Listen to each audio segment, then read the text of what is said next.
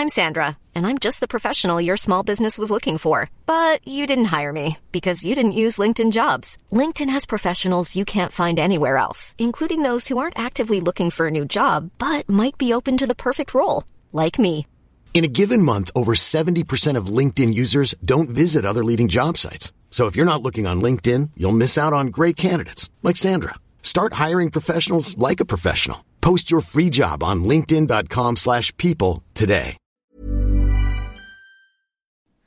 以下节目包含成人内容，请在家长指引下收听。欢迎收听文化土豆，我是易康糯米。一九六一年七月三日，海明威在爱达荷州的家中醒来，没有打扰在熟睡中的玛丽，他的第四任老婆，穿上自己最喜爱的睡袍，走进储藏室，拿出一根平时射鸽子用的双管猎枪，回到门厅，把枪口对准额头，伸长双臂，用拇指推下扳机，脑浆涂地。虽然当时海明威才六十一岁，但是也比他五十七岁就吞枪自尽的父亲晚了四年。这么介绍一位作者可能不太厚道，但是这天清晨的猎枪、扳机、子弹、脑浆、危险，在床上熟睡的女人、死亡，以及埋藏在水平面下难以承受的压力，都是海明威作品和人生中的关键词。唯一缺失的是酒。这期误读会我们要聊的是海明威一九五零年出版的小说《过河入林》，它包括了以上所有的关键词。还有梦一样的威尼斯，和我们一起聊天的是编辑高露颖和逐步肉 和逐步如肉的作者 张雨林。大家好，大家好，大家好。高高，还是你开始吧。这本小说是你推荐的，其实它是属于不是海明威最知名的那几本小说，像什么《老人与海》啊等等。是这样，严格意义上来讲，这本书其实应该是雨林推荐的。我记得我们应该是当时读完福克纳的那本书之后，然后雨林就提到了这本书。然后我想，那不如我们就把这本书读起来。所以还是问一问雨林，雨林是怎么知道这本书的？其实这本书虽然就不是海明威最就是在大众意义上最知名的书，我身边的作家朋友就不是说那么有名的年轻作家朋友，然后。但是，一些更有名的，比如世界知名的作家，他们在提到写作、提到那个文学的记忆，就是文学语言本身的时候，都会说，其实海明威最好的一本小说是这本。那么，我就很好奇，因为我一直没看过这本，我想说，哇，那这个海明威其他的已经挺好的了，那么这本都是又是行行内人最认可的，它将是一本什么样的小说呢？我其实就一直想看。对，我就提过，可能高高就记得了，然后就推荐了。因为我可能就是抱着那个成见，因为是那些写作者都觉得这本书是最牛，我我我还是蛮同意他们的这个说法的。但是我没有没有，我不是一个研究海明威的权威，所以我也没看过他所有的书，我也不能说他是不是海明威的最棒的一本。但是我觉得，呃，这个写作真的是很厉害，就是他基本是一整本对话的小说。然后就是，但是，而且是止于二人之间的对话，基本上啊，但也有一些零碎的人物，但是对话可能没有那么多。嗯，然后是发生在几天内的事情，是吧？应该就是两三天内的一个事情。这个其实要跳出来看，是可能一个初出道的写作者是很难把握的，很难在这个时间和两人对话当中展现。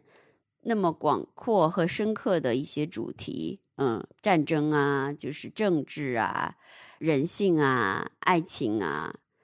这样的一些东西吧，啊，就是他还是挺厉害的，我觉得，嗯，这是我的一个最明显的感受，就是他的对话，嗯，很密密叠叠的对话。其实这本小说出版的时候，据我了解是非常，其实说两极化都。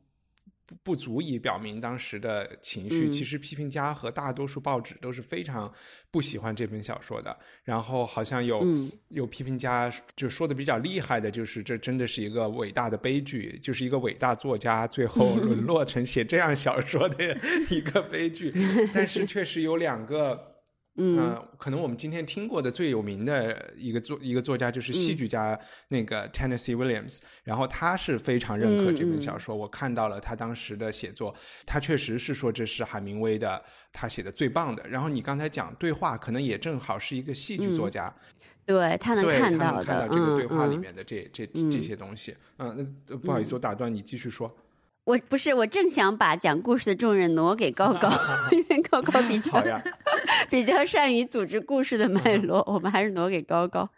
这个故事就像雨林讲的，其实是一个发生在几天之内的一个故事，但它确实是一个悲剧性的故事，以主人公的死亡作为结尾。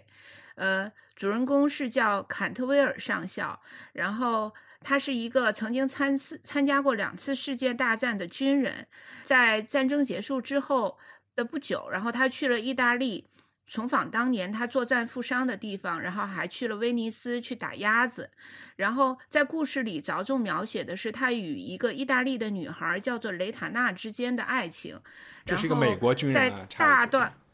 对，是一个美国军人。然后在与这个女孩的接呃相处过程中，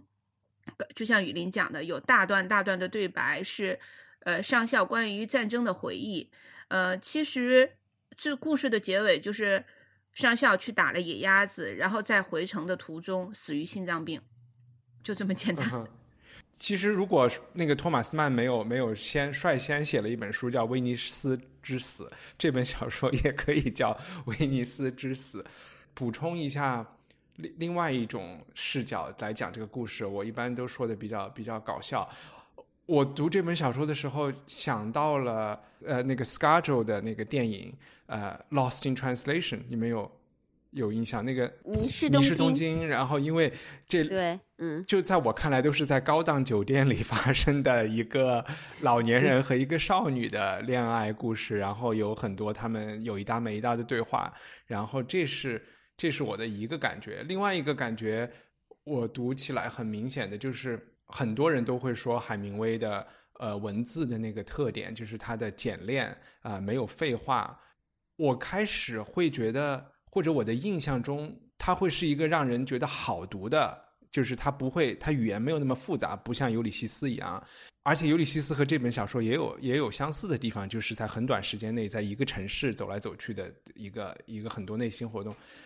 但是我发现这本书我读英文版的时候困难还挺大的，就是虽然每个字你都懂，但是它到底在说什么，还是需要花一些时间来琢磨。我不知道中文版会不会有类似的东西，就比如说他们在那个两个人吃完晚饭上了冈多拉，在船上。然后他们到底有没有发生关系？然后 你就有有对吧？有有看来英文版比较那什么，有，就是我，这是有的。有的然后甚至其实从最开始他们打野鸭子，他们到底在干什么？很多东西都是好像是他写给自己的一样，他自己会很明白他想说什么，但是读者要费点要费点精精力来来破解他讲的东西。但也许在翻译的过程中，他们就把一部分功课帮大家做了，不知道你们是不是这个感觉？嗯，我跟一帆的感觉一样，就是我是抱着读这本书可能会有一种酣畅淋漓的感觉去进入的，但是读着读着我就发现，嗯，虽然确实句子很简练，但是并没有那么好读，因为，嗯，我我觉得它某种程度上是有一点意识流的感觉，就是有他会把嗯这个上校的脑子里想的东西。然后和他的对话穿插在一起，所以有的时候你分不清这句话是他说出来的还是他想的。嗯然后再加上上校有很多他内心对于战争的见解，然后到了那大段大段他对战争的见解的时候，我就有一点难了，就是因为我对战争不是很了解嘛，所以 那些东西我都不知道他在讲什么，我就只能快速的去去去越过，嗯、这就是我的困难。然后另外一个最大的对于我来说最大的难度就是我读完以后特别郁闷，我仿佛看到了一个暴躁的老年人，然后他有种种失落和不如意，然后最后他又把这种失落，呃，用一种我我不知道应该怎么去形容，就是在他跟这个女孩相处的过程中，他似乎想拼命抓住一些东什么东西，可是他心里又非常清楚，这个是他抓不住的。这是一个有着战争创伤后遗症的老军人的嗯一个内心独白，嗯所以看得我很郁闷，很郁闷，很郁闷。嗯，对你，你的感觉是对的，我觉得就是海明威写这个东西时候的感觉，一定是个郁闷的感觉。然后我把这个故事的情节再稍微丰富一点，然后这样我们聊天的时候，就大家的那就是听众的感觉更多一点。就是他是从打野鸭出发呃开始的，然后打野鸭是去威尼斯的路上。然后到了威尼斯以后，他就住进了一家特别豪华、今天还有的一家酒店。然后接着他就去酒吧里找他的这个女朋友，他们之间之前可能已经有一点关系了。然后我们第一次知道这个女朋友才不到十九岁，其实就是当天晚上他们喝酒，然后吃晚饭，然后呢游游荡这个大运河，然后再送女孩子回家。第二天早上，他们又这个上校先起来，在空荡的威尼斯去逛菜市场。女朋友起床之后，他们又相遇，然后吃早饭、吃中饭、喝酒，然后告别。之后上校又去打猎，然后就发生了心脏病爆发这样的事情。其实时间线都没有几天，就是一个二十四小时大概的这么一个过程。呃，他们在大段大段的对话，其实就是谈恋爱的一个，就像你放了一个麦克风一样，他就把他们就是恋人吃饭会聊的事情，比如说。两个人比较尴尬，他们我也不知道他们是不是尴尬。你、你、们你们可以讲讲他们的那个 他们之间的那个关系。他们会聊周围喝酒吃饭的人，然后会聊，会自己卿卿我我的说一大堆。哎呀，我爱你，你爱我。然后会聊你，你为什么不给我送礼物？然后要送什么礼物？然后最后还聊了一些关于战争的这个事情。其实，呃，上校本人是不想聊的。他是一个，嗯，给我的感觉战争。的烙印在他身上是深到他不需要聊，就是他的文字里面，不管是他用比喻还是他说话，有非常多美军的呃俚语，然后有非常多战争的比喻，包括就是所谓的那个性描写，好像也是用一种攻占的这种语言来写的。反倒是呃这个女孩子，她好像对战争和这个五十来岁的上校充满了特别多浪漫化的解读，然后就一直想让他。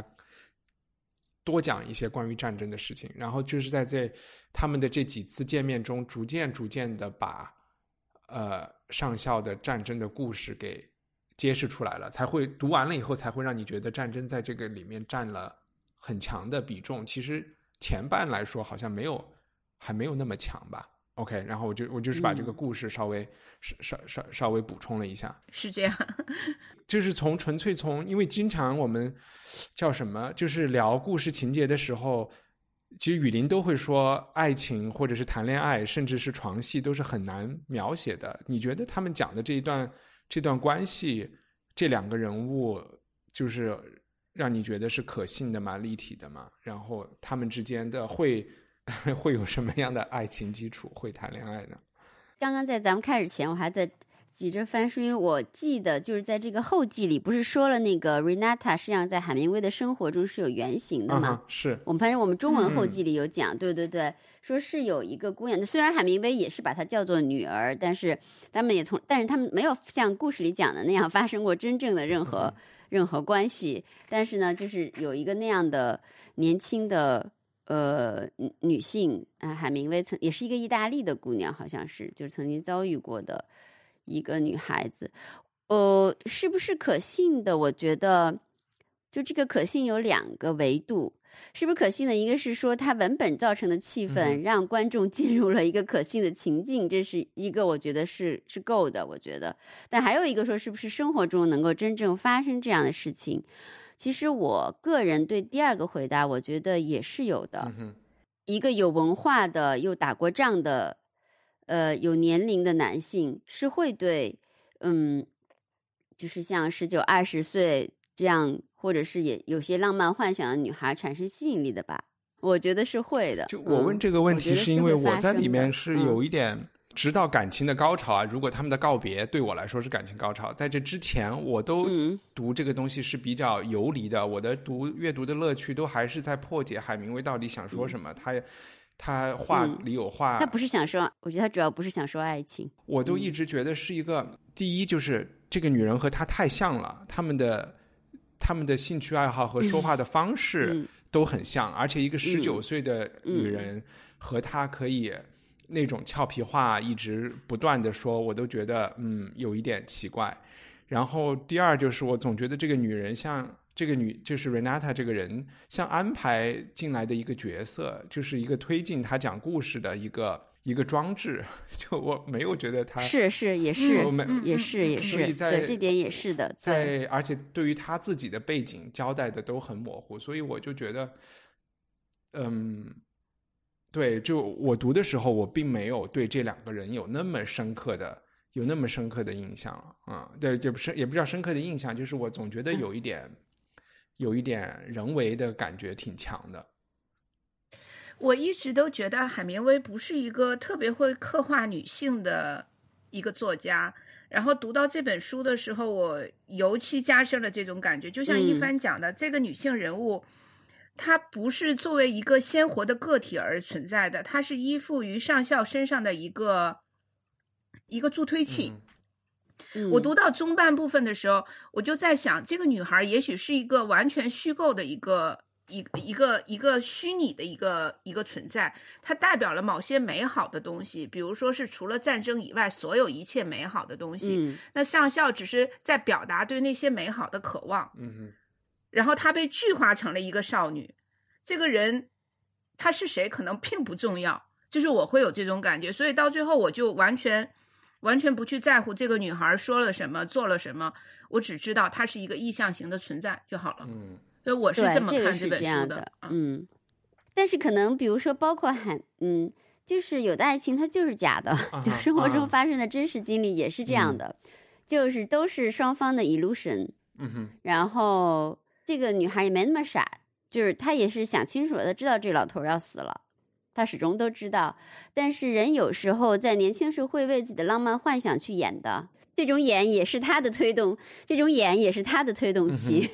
嗯，我并不说这是我并不说这是个坏女孩，我完全不是这样，她是一个还是一个非常，但是至少她在爱的那当下是很真挚、很热烈的，她不是虚伪的。对嗯对对对，所以我觉得就是，其实我不是说讨，就是这个真假问题有一种有两个真假问题，一个是就是说生活中，一个是说这个文本成不成立。我觉得就是因为海明威他确实这本书就是讲他自己故事，讲他厌战的，并不是在讲他讲爱情。嗯，他安排一个，如果你从一个创作者角度来讲，他就安排一个跟一个年轻姑娘的对话，可能最好表现出这个张力。你可以想想，比如说你，你觉得你安排是跟小孩对话，那就太没内容，对对吧？跟小孩对不出啥话来。小孩虽然很可爱，可他，但是又对，实在是对不出啥来。那你你自己都不你说。这个主人公一直就是这个女主嗯人公一直知道这个男人是会嗯死的，他们。你是什么时候看出来这嗯一点的？或者是你是什么时候看出？他自己说的呀，他就说你你你死，就他们经常就开玩笑是说那个什么你呃，反正我已经想清楚，我做了决定，我不我们就不能结婚，因为你要死了。他是说你要死了，你要死之，他说了好几次在中间，啊、是吗？说你你死了以后，我能 就是说他们都开玩笑是在说的啊，因为这个主男主人公明显告诉过他，他有严重的心脏病。OK，哎，这个我没有看出来，所以嗯最后这个男主人公，我是到最最最最后我才知道他死了，而且我以为他会自杀啊，知道他死了。就 他一开始就拼命的 嗑药，他对从故事一就是心脏我以为病药开始就他在吃止疼大把大把药的，吃我以为药。他在吃止疼药。那个硝酸甘油是阻阻防止心就是防止心肌梗塞的，啊嗯，对因为心肌梗塞是很容易就死了，而且他啊每一次嗯用酒来服药的时候，我都在想，完蛋了，你要死了，就完全没 效果，太危 险了。啊，OK，是是是，那可能嗯我我是缺乏生活常识，我只是那他们嗯俩就是感觉，嗯。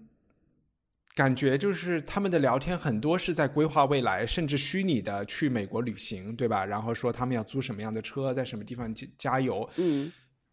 你这么说，那他完全都是在，好像是在一个临死前的病床上在就是在讲这些事情，就整个的感觉就又完全不一样了。嗯你不觉得这就是爱情中又荒谬又悲剧的地方吗？就是两个人明知没有未来，可是当他们在一起的时候，他们的共同语言就是去畅想未来。嗯哼，我觉得就是这样子啊，所以这才增加了某种真切感。嗯就是这个这些极端的情境，比如威尼斯美国老兵，而且还是比较有文化、就文化有头脑的美国老兵，然后一个威尼斯女女应该是女伯爵的后代吧，反正一个一个少女嗯没有什么生活之忧的，对。比较单纯的，然后然后又是这个老兵马上要死了，所以在这一切情境下的话，人的表现是会比较戏剧化的，就是说是他把这些日常东西都跑跑跑，好像都跑的比较干净了，就是人就会自己自带 气骨的去演，嗯，在这种情境下的话，嗯。就我就就像是放纵自己一把一样，就是反正都是这样，这事儿也不会太长久，也不会怎么怎么样。刚才高高提到说，呃，这个上校有那个 PTSD 叫什么战后什么创伤综合症后遗症啊，战后创伤后 战后后遗症。然后，呃，雨林也提到，他整个小说就是在讲他厌战，能讲能讲一讲他是怎么逐渐的把这个主题给展开的嘛？然后他。嗯，他有这个战争战争创伤后遗症，就通篇你都可以感受得到。就是，呃，比如说他在打野鸭子的时候的他的那种状态，就是他对野鸭子完全是那种。在战争中，一个军人对待敌人的那种状态，包括最后他还写到说，如果在这个大木桶里，那个那个就是那个女主人公跟我在一起，我们会背对背，然后他对准哪个方向，我对准哪个方向，这完全就是战争的那个那个那个那个样子。然后，呃，还有就是，当这个女孩子每次跟他说你能跟我聊一聊战争的时候，他其实是很抗拒的，但是呢，他又喋喋不休，就是我觉得。人对自己的创伤是有一种很奇怪的反应，你一方面要回避，你一方面又特别想跟别人分享这里面的每一个很细节的东西，就是 我就能够感受到那个可能因为我在看书的时候，我很容易带入那个情绪当中，所以每当主人公开始讲战争，然后在战争中夹杂着夹杂出死亡，然后有。有还有他的反应的时候，我就浑身的不舒服，我就感觉我已经目睹了那个战争的那个惨状，但是他却用一种故意很轻松的语气说出来的时候，就越发加剧了我的那种不舒服。呃，我觉得有几次实例都可以讲，因为他比较比如比较集中的讲给那个姑娘的，可以看出他厌战和反战，就是全都是因为特别荒谬的战争中有经常这种特别荒谬的指挥和安排，比如有一次我我一下找不到哪一页，大概就是说。呃，英国那个特别气势雄伟的一个一个空军阵营要去用烟雾弹定位，呃，然后就是敌人在这儿，然后就轰炸。结果呢，那个烟本来挺好的，把敌人轰的就是很厉害。结果那个突然风转向了，结果烟都吹到他们部队头上，然后后后面的轰炸机就以为那是敌人，然后轰轰轰就 就来回轰，而且还把他们轰得个干干净净。所以，然后这是一次对。就是，而且他 他每次描写这样的情节的时候，他都讲的很细致，但是又用一种非常冷漠的那种语气去描述，嗯，就让你觉得很这个就很有力量。我觉得就是讲的就很，你可以就完全看到那个场景。还有一次就是说，就特别傻的统帅，就完全没有经验，他特别烦这些就政客嘛，军队里有很多很多经政客，特别这种集权战争时期是政客上位的时候，所以那个所以就有一次让他们。几个几个连什么就铺成一条直线往前推，然后前面是一个巨危险，就敌人最凶险的一个地方，但让他们拉成一条完全后面没有什么后援的一个大直线，所以他们他心里就知道，所有人都知道，因为前面是树丛，你想树丛就肯定是你在你你铺成一条直线往一个树丛走，不是找死吗？所以后来他就说这个。就真的是，他说基本上就是这些人就都死了，而且还不让不让离开，还要坚持一定要把这个城市夺回来。所以城市很重要，这只是将军的一个一个荒谬的命令，所以基本上人就死光了。然后他就说他自己是一个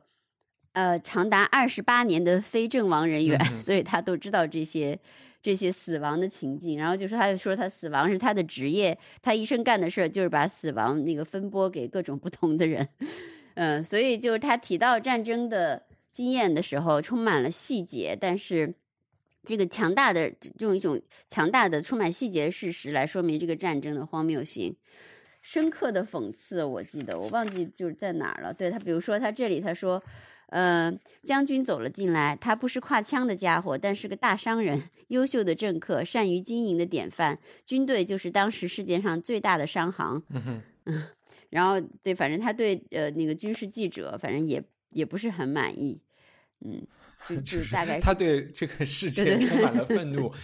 但他对对对对，就是而且这个愤嗯怒，另外一个我就觉得他。能够压抑住心中的怒火和这个小白女朋友聊天，也真的是很不容易。因为在讲这个故事的时候，反正他是这么安排的，就是这个这个姑娘对、嗯对盟军占领巴黎有各种各样的幻想，然后嗯对浪漫有特别浪漫的幻想。因为除了威尼斯，嗯她作为一个有钱家小姐，可能就经常去巴黎，然后就特别想让她讲，你再跟我多讲讲你们是怎么占领巴黎的，你们有什么样的嗯壮举。是他想听到的都是这些，但是其实最图像化的一个对战争的描述是有一个步兵死在的一个嗯沟里，然后这个军队要朝前面有很多车运输部队的车要从他身上碾压过去，路上，对对对对对对对，然后嗯开了。开了好几辆车过去以后，领导就来跟他说：“呃，大家都能看得见我们的，对我们我们的车一直在压这个人，是我们自己的兵，会影响士气。嗯你们可不可以找人把他嗯抬走？”然后呢，他好像就参与了去抬走这个人的这个这个行动。他就说，这个人就是已经被压得特别特别特别扁平。他说从来 对对我我你我们的生活就是我们在笑的时候，我又觉得很残忍，但是的确对对对，很他残忍，对对对，他写的时候，他真的是用一种就是嗯他的那个语气是是让你会觉得这事儿就是这么自然，所以我们在讲的时候才会笑。就你知道吗？就是就我我因为我们人生经验中就完全没有，就不能够再丰富的想象力，你也不能够想象一个人，我们只能想象成《Tom and Jerry》里面那个，哦，又压平了，哦，又站起来了，就那种，所以我们会觉得可笑。但是你如果真的，我想，如果我们真的有谁经验过一个人怎么真的可以压平，我们我们就笑不出来了，对，因为我们我们脑子里就觉得有点卡通化，因为他这个这个这个形容，嗯，是这样，所以我觉得就我就只是说，就存在于一个老兵脑海里的战战斗和一个呃、嗯威尼斯女朋友心里中对战争的想象中间的那个鸿沟是对无法逾无法逾越，但是也没有阻 阻也没有阻隔他们的爱情，我觉得也挺牛的，就是他。不是，但就是这种爱情其实是不不不不不接地气的，对对吧？不会落地的，所以所以就正好可以就产生一下，因为因为他这个这个所有条件前提条件都是说这桩爱情嗯是、其实是不用接地气的，不用考虑什么现实问题，这样那这样那就是都都没有其实，嗯所以我觉得反而这两个完全，你想说这个老兵他可能也没有什么。呃，当然，他如果是爱情来说，当然，如果他朋友可以是那些骑士团的团员，他可以去交流。但如果说爱情来说，对吧？他肯定也不愿意跟成熟世故的女人去讲讲这些事情，就是他都那么讨厌这些战客、嗯政客，包括艾森豪尔。对呀，这个、嗯这个嗯小女孩还跟他说：“你为什么不去竞选美国总统？我觉得嗯你很有希望。然 后我也觉得很逗。那那个雨林提到的这个嗯骑士团是一个什么样的存在？你能讲讲吗？因为这个也我我也花了好多时间来搞清楚这。一度我认为，我都以为这个嗯上校是个疯子，这些事情都是他想象出来的。你那你看来你的英文版真的是有读起来有一点难度，嗯 倒不是这个骑士团呢，不是他想象出来，就是说军人跟军人之间，特别是都打过同一场嗯仗的。那肯定有，就是那个那种默契和一举手一抬足就知道，就是说对方是什么感觉的，那那是可能平常的人想象不到的吧。嗯我也想象不到，但是我知道他们有这种默契。如果碰巧在经历过同一场战争，而且又都是诚实、可信，就是有共同趣味的、嗯或者共同价值观的人，就很容易成为朋友。当然，也是要想在现实生活中有机会能相遇了。然后碰巧这个这个嗯上校也特别喜欢威尼斯，然后正好呢又在这个威尼斯，他喜欢这个酒店，呃叫什么来着？我想忘记叫了。Gritty，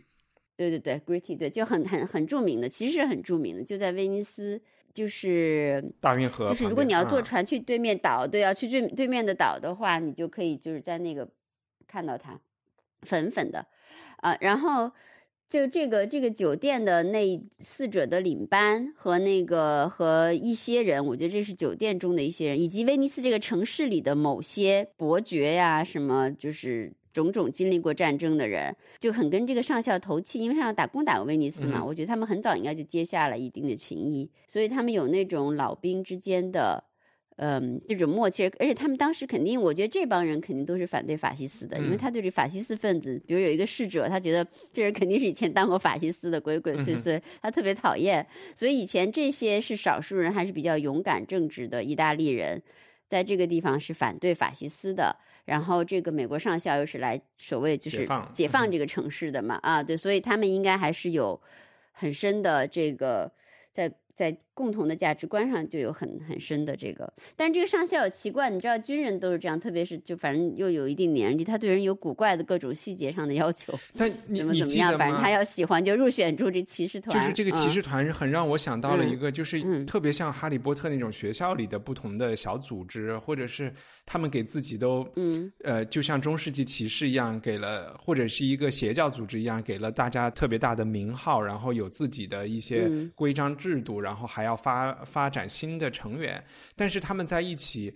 我就觉得他们是一个逃避战争的组织，就是而且说他们在谈论战争的时候，好像在书里分享的都是怎么怎么当逃兵，他们之间都是说啊，我们都知道有哪些技巧可以让让自己装病。但他们都没当逃兵，他们都不是，他们自己但他们都有聊，他们都嗯知道怎么样可以装病，怎么样在大大进攻对之嗯前，就是就就拉肚子呀，或者是各嗯种各种各样的嗯事情。嗯我就我就有一种感觉，就是他们发明了这个神秘组织起来以后，就好像活在一个想象的世界里一样，就有有一种这种感觉，或者是对，或者他就是想我觉得不是想象世界，就是你你你看看这个书里面，就真的是，呃，这个上校只能一辈子就是上校或军人了，嗯嗯不管他多么反对战争，对对对所以他连坐他连进入一个空间，马上的反应就是坐在一个有利于观察，对对 就是稍微一稍微稍微他喝，哪怕在酒吧喝酒，稍微一个人走进来，他漏看掉，他都觉得，哎呀，我刚才漏那个漏看掉是不的。对对，他就说我战争的所有秘诀就在于靠地形嘛。他说我的所有运气都是地形引来的，以前，所以地形地势对我很重要。嗯 所以这种警觉性啊，对什么就对人的反应啊，或者是。比如说，在威尼斯，他不是自己遛弯儿时候，有两个小流氓跟着他嘛，议论他，嗯，他会找到一个合适地方，然后反向走过去，就给他们一定威胁啊。这种，这种都是就是他当了这么久军人的嗯人，是不可能磨灭的一些特特性。其实他一辈子都会是军人，然后这些特性呢，可能只能被同样有过战争或者军队经验的人所所很默契的、会心的去理解，甚至说宽容吧。嗯 嗯嗯所以我觉得这个骑士团。他们其实就是这个，他们也有一点反讽了，把自己的名号搞得很什么骑士团啊、什么团长啊之类的。对嗯，我觉得就是他稍稍对自己有一点儿嘲讽的意味吧。嗯，对，就像他们就好像是某次大屠嗯杀的，就是都是幸存者，或者是一起关过监狱的人，就是那种，呃，嗯，对对，那种种感觉啊。嗯嗯就是他在里面提到了非常多的地点，然后也不是非常多，有时候会提到一些地点，然后我都会去网上搜一下，然后脑子里大概就有这么一个印象。但是比如说，包括这个酒店里面的房间啊什么样的，呃，海明威都没有花任何笔墨去描述，所以给我的感觉就是他笔下的威尼斯。我们知道威尼斯是一个存在感那么强的一个地方啊，去了以后就像到了完全一个另外的地方世界一样，但是他都没有描写。就是你觉得这件事情发生在一个沃尔玛也都都是 OK 的，你们有这感觉吗？就是就是威尼斯在这里面的存在没有啊，没有，你你们一直觉觉 得描写的挺，我觉得他写威尼斯写的蛮好的，就包括他他嗯那个他和女朋友坐着小船怎么在水道上一边谈情嗯说爱，一边还要注意呃那个水道旁边的风景，他都写的很好啊。OK，然后包括他写市场菜市场对，也写的很细致，嗯。嗯嗯，威尼斯菜市场可不是沃尔玛能够 相比的，完全不没有一个天上一个地下。嗯因为我没有去过威尼斯，所以，嗯，我能就是在他的描写里面，我会大概的去想象，然后他走过什么样的一座桥，然后那个桥是一个石头的什么样的桥，然后呃，岸和那个水道离得非常非常近，可能你从酒店一出门就是水道，就是我会有有这样的一个意象在，嗯，我不知道我想象的对不对，但是我觉得借助他的文字，我是可以勾勒出一个地貌的一个状态的。嗯，也可能因为你们去过，所以觉得这个不是你们看到的威尼斯，我不知道啊。对我对威尼斯也不是那么熟，因为去的时候已经我只去过一次，而且都好好长好长时间以前了。呃，而且纯粹就是个游客。我看到一个一个比较脱节的地方，就是我当时好奇他为什么能有钱住得起这么贵的酒店，然后呢又点不起里面的菜，然后这是我一个好奇的。我去搜了一下这个酒店，今天大概一千多欧一晚上吧，一个标间。然后有有有，然后另外一个感觉就是，当然我觉得他特别我能感同身受的一个感觉，就是当一个外来者到了欧洲这么美的地方，其实对我来说也包括巴黎，就是以及他在里面去威尼斯，都会冲动性的有一种戏剧化的生活方式，要去消费自己其实根本一般消费不起的地方，就是那种。我们要点好酒，要点就是 cocktail，要一个接一个的要，然后要吃龙虾等等。当然，这个和他就是约会也有关系，就是好像那种感觉，我还觉得怎么讲，其实就是从一个比较土的地方去了一个很洋气的地方，然后就呃要要过那种很想象中的特别特别浪漫和浮夸的生活，要体验一把的那种感觉。这个其实也是我的疑问，因为在故事中我们可以看到，这个上校并不是十分有钱，他连给女朋友买一个胸针他都付不起钱，但是他却能吃的那么好，这个也是让我很疑问。然后我就在想，是不是因为他所谓的那个骑士团的那个战友有帮他做一些折扣，或者是怎么样？就这个确实 在。消费的这个标准 上，我一直都很疑惑，这个上校到底是一个有钱人还是一个穷光蛋？所以这更多的，我觉得是是海明威自己的生活方式，他实在是难以想象把自己写的小说人物写到一个三星级酒店里面去。我跟你讲，就是意大利的食物和酒有多便宜，大家是不能够想象的。可能确实，这点拿着美拿着美元的人，确实就会觉得很有钱。对，你看它里面写到美元对意大利的比率，说过，嗯，所以我觉得上校是这样，他买不起珠，因为珠宝是实价，就是珠宝是硬通货，对吧？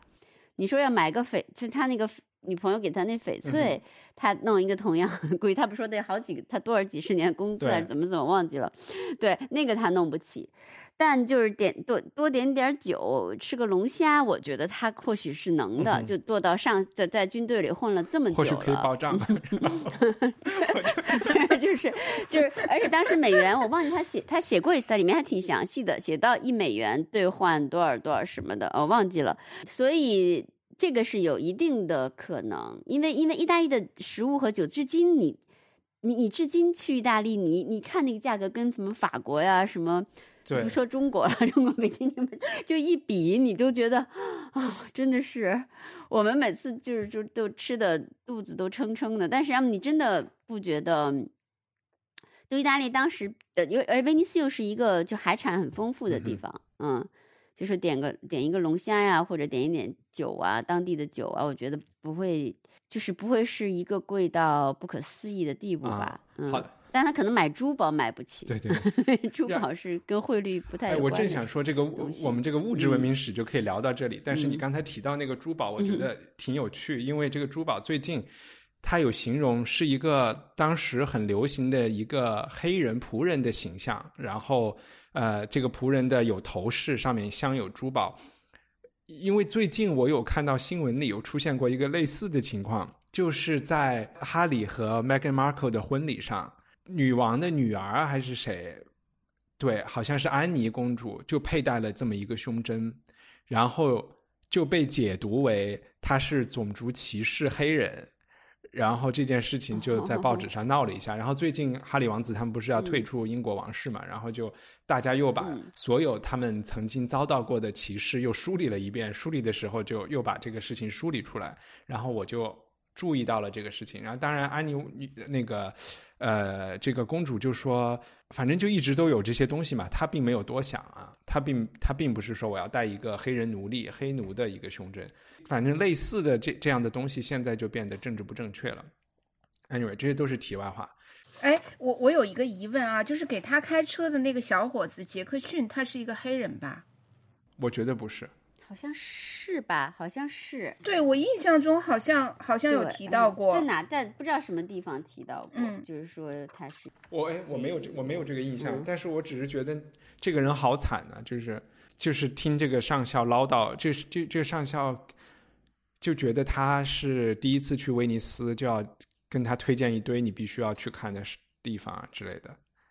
所以这个上校还是有点文化的，就是他的文化背景并不弱，虽然他。相相相当有文化啊，就对我感觉我感觉处处当中都还是相当有文化，都很离奇，而且还引经据典啊，对，嗯嗯是。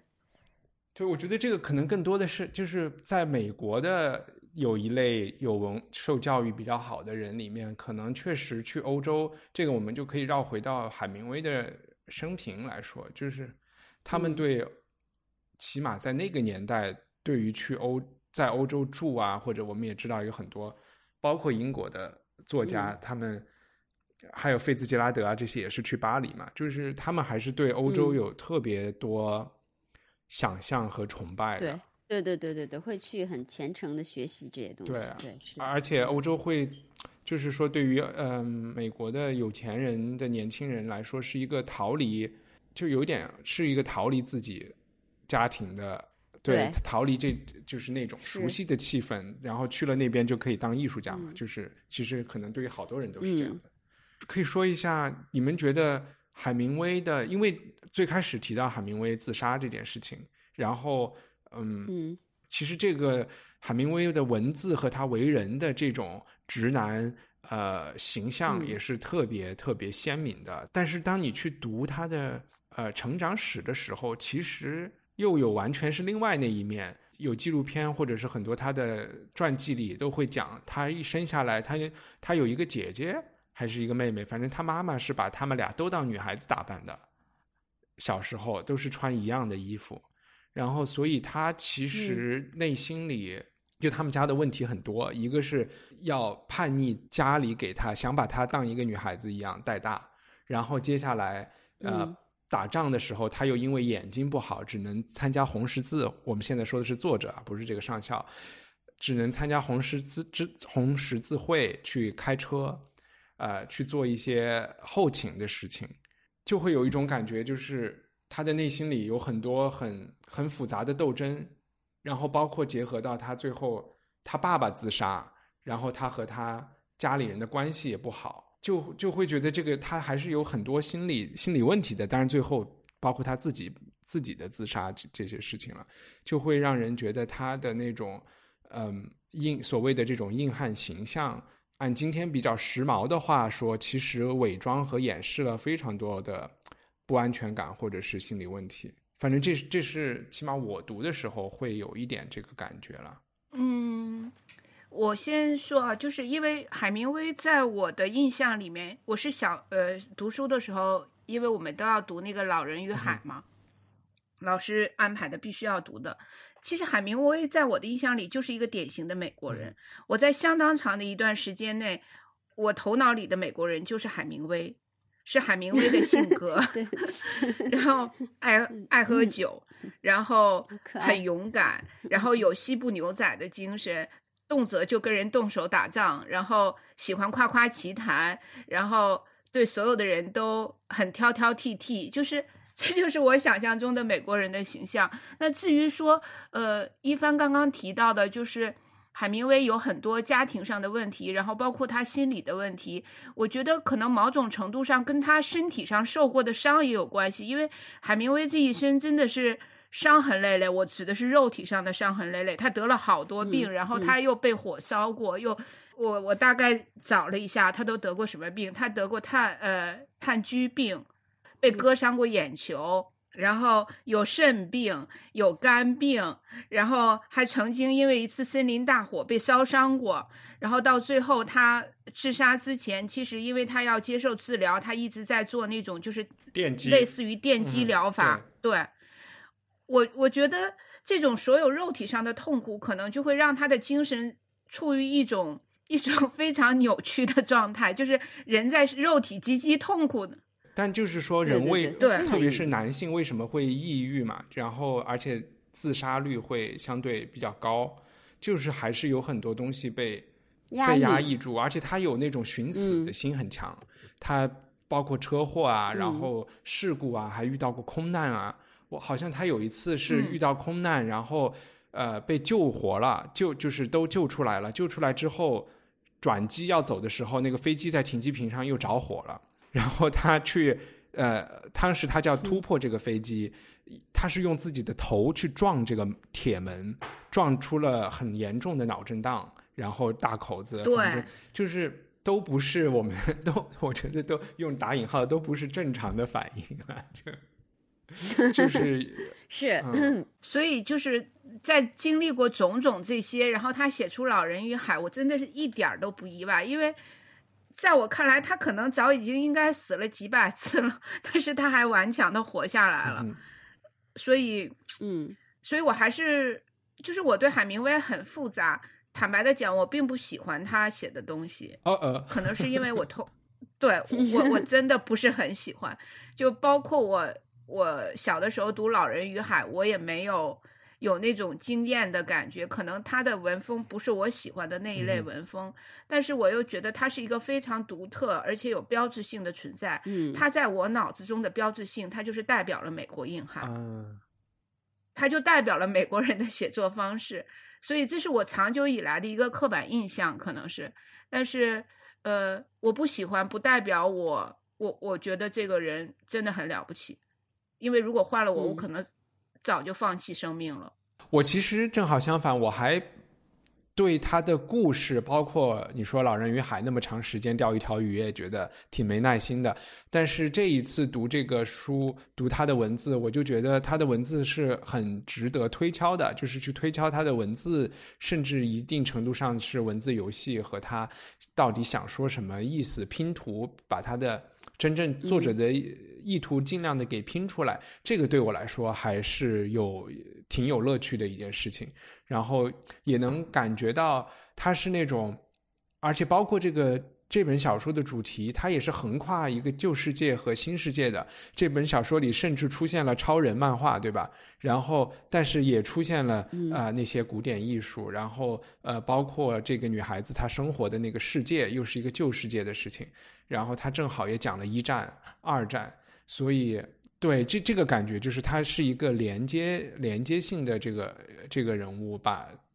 而且可能也只有美国人的那种特殊的经历和他们可能在美国那个文化已经是完全是一个很现代的社会了。当他到欧洲的时候，再和旧世界发生关系，就觉得还还是蛮有趣的。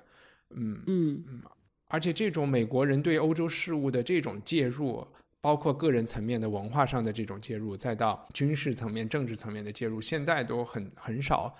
看到嘛。现在我们都感觉好像欧洲是欧洲，美国是美国，两边的意识形态都有天壤之别的这个、这种感觉。嗯确实，我接着你这个美国性说，就是他作为美国人的这种特殊的身份，就是在这这个这个情况下哈，就他那他表现他的厌战，就是更加深刻的一种一种人类的思考，因为他的厌战是一种胜利者和解放者的厌倦，嗯哼，对吧？嗯大大家不是说哦，你要是就是失失败了或受伤或怎么样，你就会肯定厌倦，这个就很很自然。但是呢，其实他既是既是活下来了，作为一个战争英雄 活下来了，然后还是在意大利的人民眼中，对吧？那些应该是解放者和呃，就是战争胜利的一方，嗯。但他的厌倦就是一种特别特别深刻的，就像那个我记得后记里为了解释这个作品创作近况，说他后来就是对宗教啊，对什么都毫无兴趣了，他只相信就出于就就一些人文主义，就出于人性的，像爱情啊，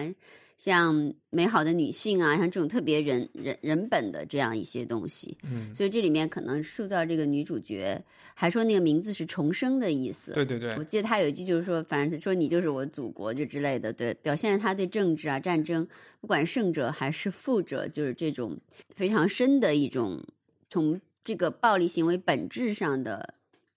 一种厌倦。我觉得，嗯而且他甚至好说，好像还更钦佩德军的军官，他好像还更愿意和 他的对手坐下来聊喝喜欢隆美尔 对对对喝一杯对对他很喜欢隆美那尔。那是刺杀希特勒后来倒了霉的那个。沙漠之狐隆美尔。对对对，对我嗯就是还记得印象比较深，他的文字里经常出现一两。出现一句特别闪光的文字，当然我印象最深的这段文字，我后来查了一下，不是他原他写的，其实是另外的美国作家，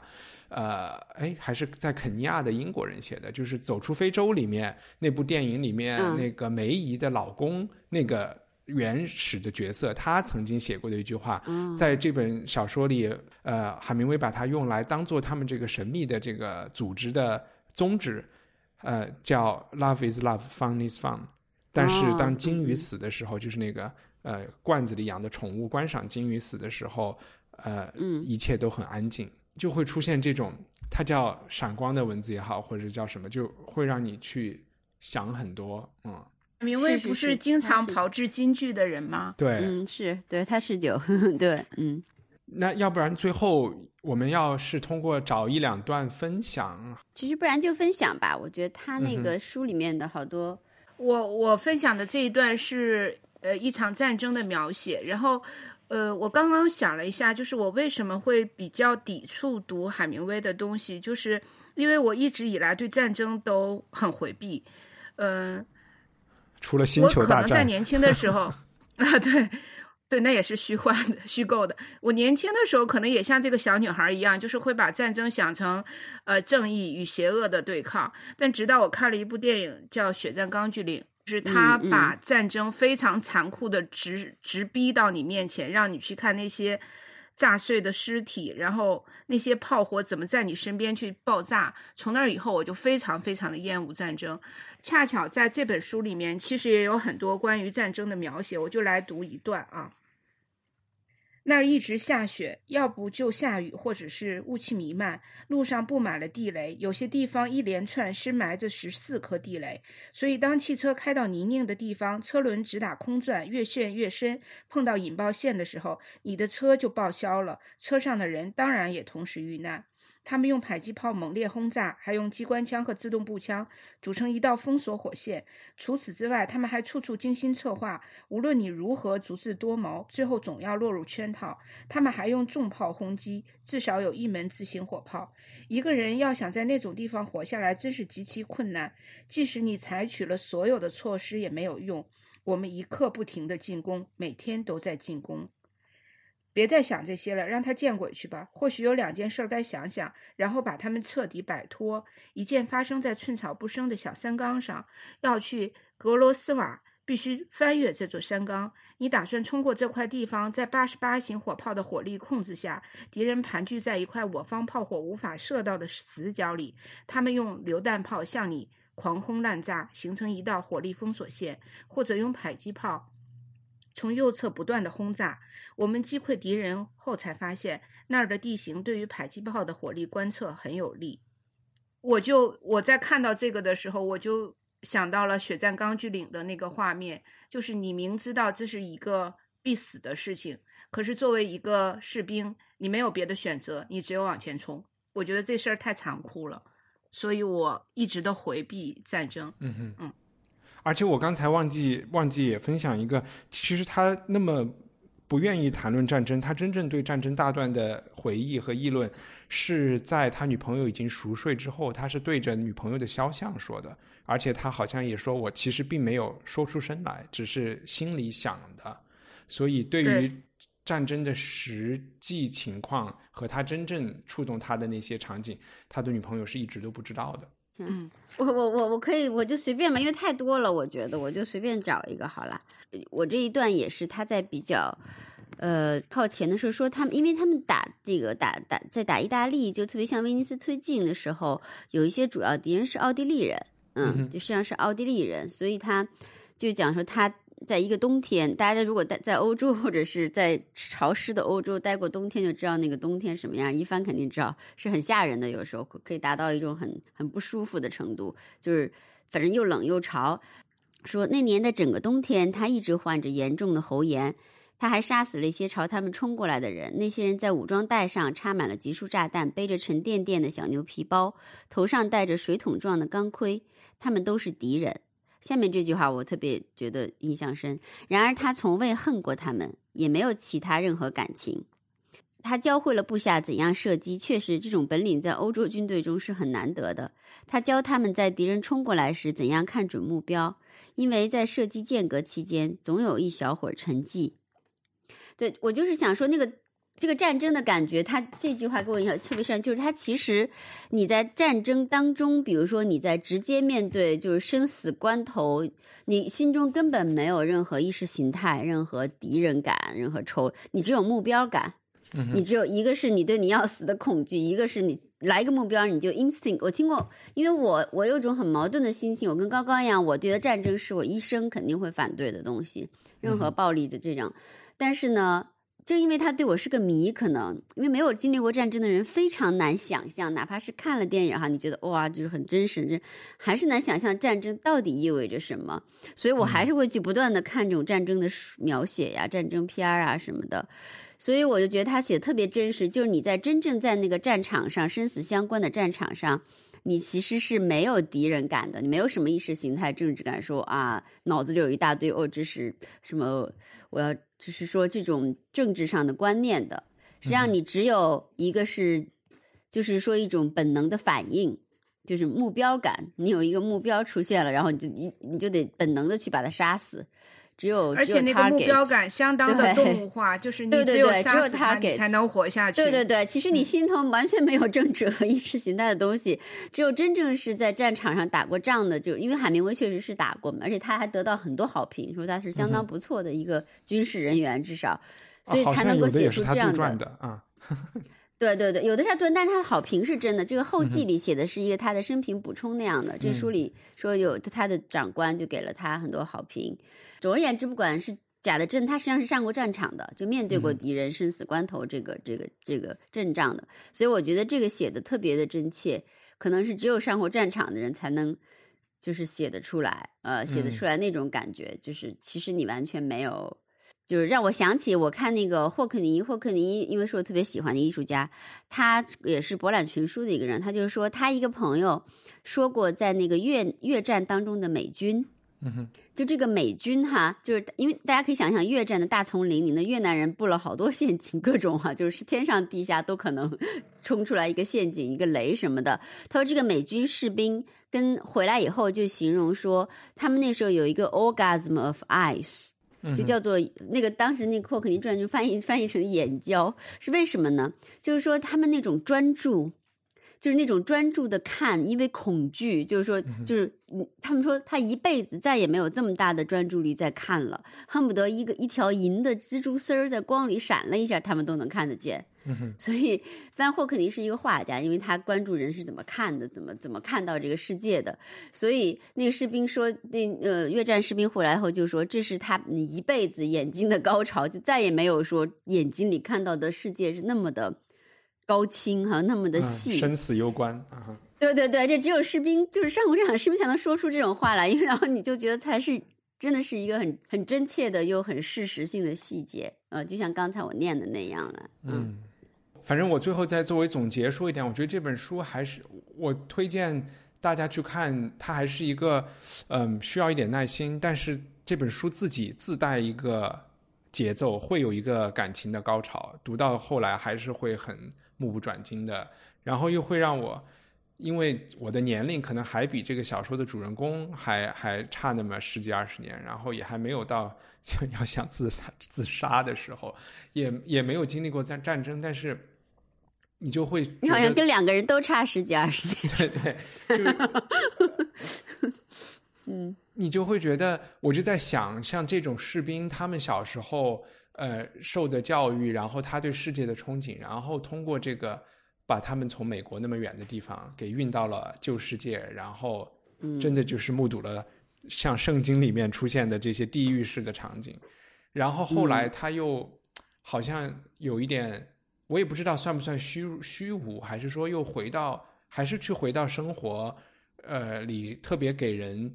安安全感和舒适的东西里面去，像好的酒店啊、好的服务啊、美酒啊、佳肴啊，然后甚至在这本书里有点被物化的少女啊，嗯的这些东西里面，但是到最后特别特别沮丧的就是这些东西还是没有能够留住这个作者，但在他那儿可能是因为心脏病，但是也没有也没有留住海明威，就是说，即便你都觉得写作是一个。治愈性的东西，我又发现好像这个写作的治愈也没有治愈，能给海明威本人。当然，他的问题可能不仅仅是战争的问题，就是也可能是基因的问题啊。就是好像他们家四代人还是六代人出了四个自杀的，还是多少，挺 sad 的。所以我还挺想，就因为我没有心理学的这个知识，我就也很好奇，比如说哪些听众是。有心理学训练背景的，再去读这些文字的时候，能看到一些不一样的事情了。嗯，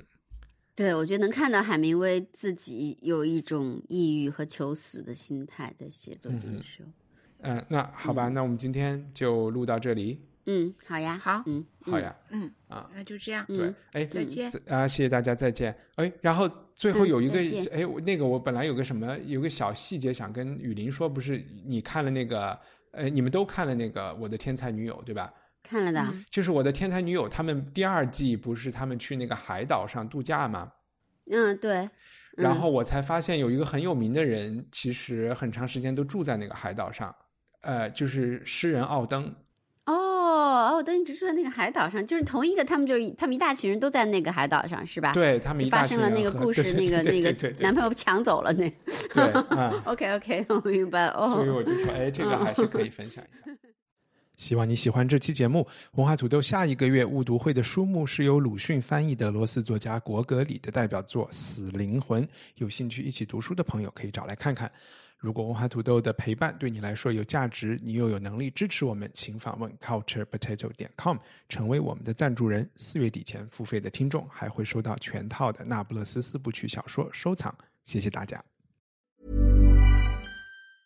Planning for your next trip? Elevate your travel style with Quince. Quince has all the jet-setting essentials you'll want for your next getaway, like European linen, premium luggage options, buttery soft Italian leather bags, and so much more. and is all priced at 50 to 80% less than similar brands. Plus, Quince only works with factories that use safe and ethical manufacturing practices. Pack your bags with high-quality essentials you'll be wearing for vacations to come with Quince. Go to quince.com/pack for free shipping and 365-day returns.